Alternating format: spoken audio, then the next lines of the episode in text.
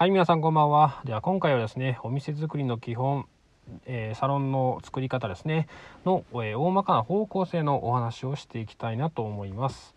えー、ビジネスモデルという、え言葉を聞いたことありますでしょうか？ビジネスモデルですね。まあ、えっ、ー、と、様々なビジネスモデルがあります。美容室でも高単価サロンもあれば低価格サロンもあり、まあ、中価格帯のサロンもあると思います。あと、まあ、えっ、ー、と、例えば、えー、会員制のサロンだとか、まあ、そういったものもあるかなと思うんですけれども、え基本的にですね、まあ、どんな人でも、まあ、こう思うはずです。えライバルは少なくて儲かる方がいいですよね。えやはりまあ趣味でやってる美容室とかだったらまあいいんですけれどもやはり、え収入を得て生活をしていくのであれば、え儲かる方がいいかなと思います。で、え高単価で少人数の、えサロンということですね。これを、まあ、えー、目指していきましょうというお話なんですけれども、一応ポイントがいくつかあります。えー、ポイントですね。えー、まず1番です。この高単価で少人数のサロンを作ると何が、えいいかと言いますと、まず時間に余裕ができますね。えー、まあ、私はまあ2人で営業しているんですけれども例えば1人サロンですね。1人で美容室を、経営していますとかなり忙しいです、えー、まあ勤めている時はあまりわからないんですけれども、え技術のみやっていればよかったりだとかまあ在庫管理とかねまあそんなのもありますけれどもそれ全てを1人でします。経営もそうですし集客もそうなんですね。えー、例えば、まあ、交代でこう鍵の番をしていたスタッフもいないので、まあ、自分がもちろん朝一に出勤したりもしますし、まあ、掃除したり洗濯畳んだりでね、まあ、ホットタオル準備したりとかレンジの準備、ね、レジの準備をしたりだとか電話も取って、えー、ご飯も食べれないと、まあ、そんな若いなんですね。やることがめちゃめちゃ多いです。なのでオーナースタイリストというのはすごく忙しいんですね。でこれではやはりえー、集客しないとダメですよね DM 書いたりホットペッパーのクーポン作ったりとか、まあ、チラシ作ったりとかねまあ、あと、えー、まあ、したことないと思うんですけれども、やはり、えー、オーナーになると、まあ、領収書の整理だとか、まあ、ね、発注も全部することになると思うんで、かなりやることがあります。時間がないとまあ日々の仕事に追われて、えー、次の進化ができなくなるんですね。まあ、進化というのは、えー、新しいことを勉強するというのことをまあまあ進化と今言いましたけれども勉強する時間がなくなると、えー、改善する方法が見つからないんですね。どのように新しい方向に向けてどんどんどんどん成長していかないとやはりお客様に飽きられたりだとか失脚の原因にもなったりしますので、えー、頑張りつつ今の現状頑張りつつ、えー、次のことも模索していかないとダメなんですね。その時間がなくなってしまいます。ですので、えー、低価格サロンを作ってしまいますと人数をこなさないとダメなのでなかなかその時間が、え作ることができないんですね。ですので、まあ、高単価サロンがいいかなと思います。で2番目ですね、えー、いいお客様が、えー、ついてくれます。高単価サロンにするといいお客様がついてくれます。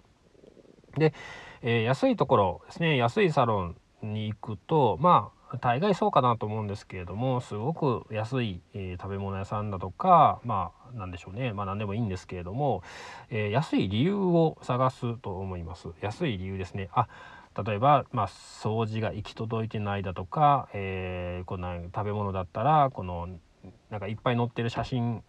海鮮がこういっぱい載ってるのになんか出てきたらそんなに多くないとかあこの辺でちょっとケチってるんかなとか何かいろいろあるかなと思います。安い理由ですね。なんかトイレが狭いとか。まあなんかそんなありますよね。で例えば高いお店に行くとですね高い理由を探すんですね。逆に高い理由を探します。例えば、えー、高級なホテルに行ったとしたら、えー、何でしょうね。まあえー、置いてあるものがすごく綺麗だったりだとか高そうなものを置いてあったりすごくこう整理整頓されてて掃除も行き届いていてまああだから良かったんやなっていう方が結構多いかなと思います。だからいや高いところに行って、えー、荒探しっていうよりかはいい方向に結構考えることが多いんですね。これはまああの皆様ちょっとはね経験あるかなと思うんですけれどもですので安いお店を作ると、えー、まず安いお店ということだけでマイナスイメージからスタートするということになるんですね。安い理由を探してしまいますのでああそこは安いんやっていう、えー、まず決めつけから入ってしまいますので、えー、それもあんまり良くないかなと思います。えー、あとですね、まあ、えー、まあ、そうですね、人間はまあ、損をしたくない生き物ですので、えー、まあ、高いお店に行くとね、ちょっとしたこと、まあ、この辺もいいから、だから高級なんかという考えを探すんですね。理由を探しますので、えー、まあ、損をしたくないんでね。なので、えー高い、お店に行くと高い理由を探すということなんですね。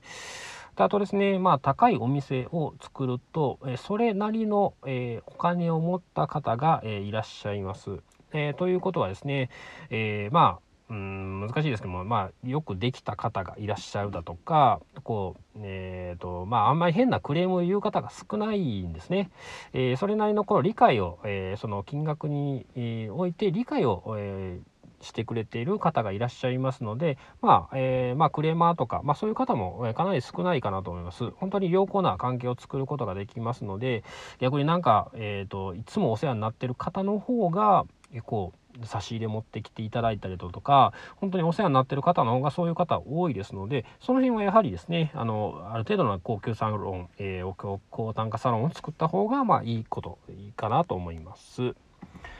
で3番目ですね、えー、ファンになってくれるなんですけれどもまあ低価格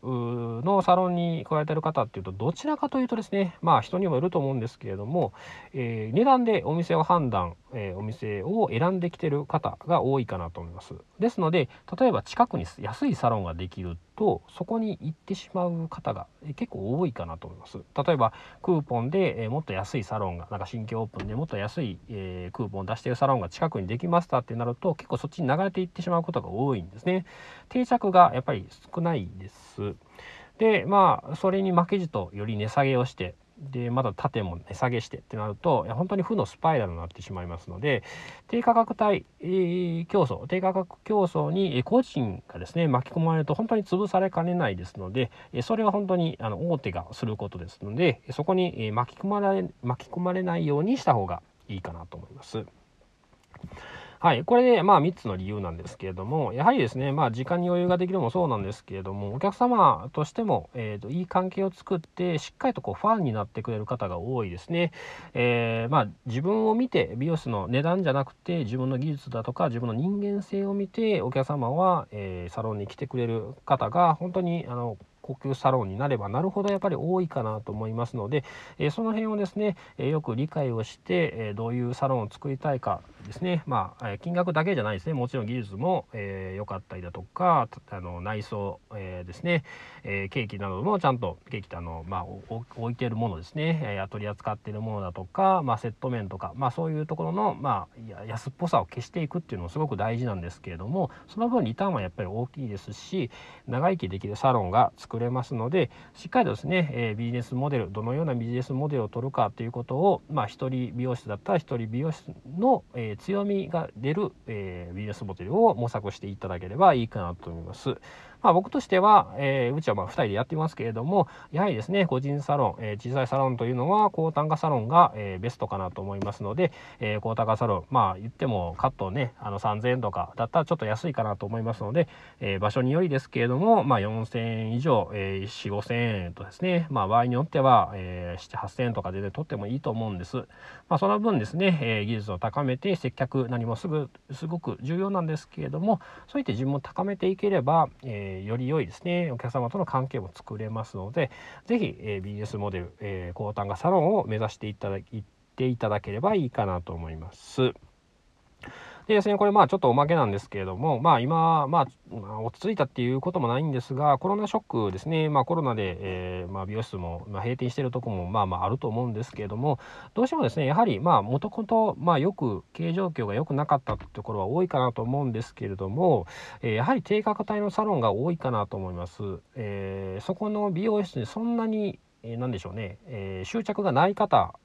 が多いかなと思いますので、えそういう方は他の美容師に流れていってしまったりだとか、まあ、そこまで美容にか、まあ、美容に関心がないというものおかしいですけれどもそこまで重要視してない方もやはり、えー、低価格サロンはちょっと多いかなと思います。ですので、えー、子育てでまあちょっとねお金をそっちに回せなくなったりだとか、まあ、そういうことも考えていくと、えー、低価格サロンにするとちょっとこのコロナショックでも、えー、ある程度、えー、影響を受けているのはそっちの方が多いかなと思います。はいでまあこの騒動ですね、まあ、今年だけでもないと思いますし他の、えー、疫病が早くかもしれませんので、えー何十年もサロン経営を続けていくに関しては高価格サロンを目指していって、えー、考えていっていただければいいかなと思います。ありがとうございました。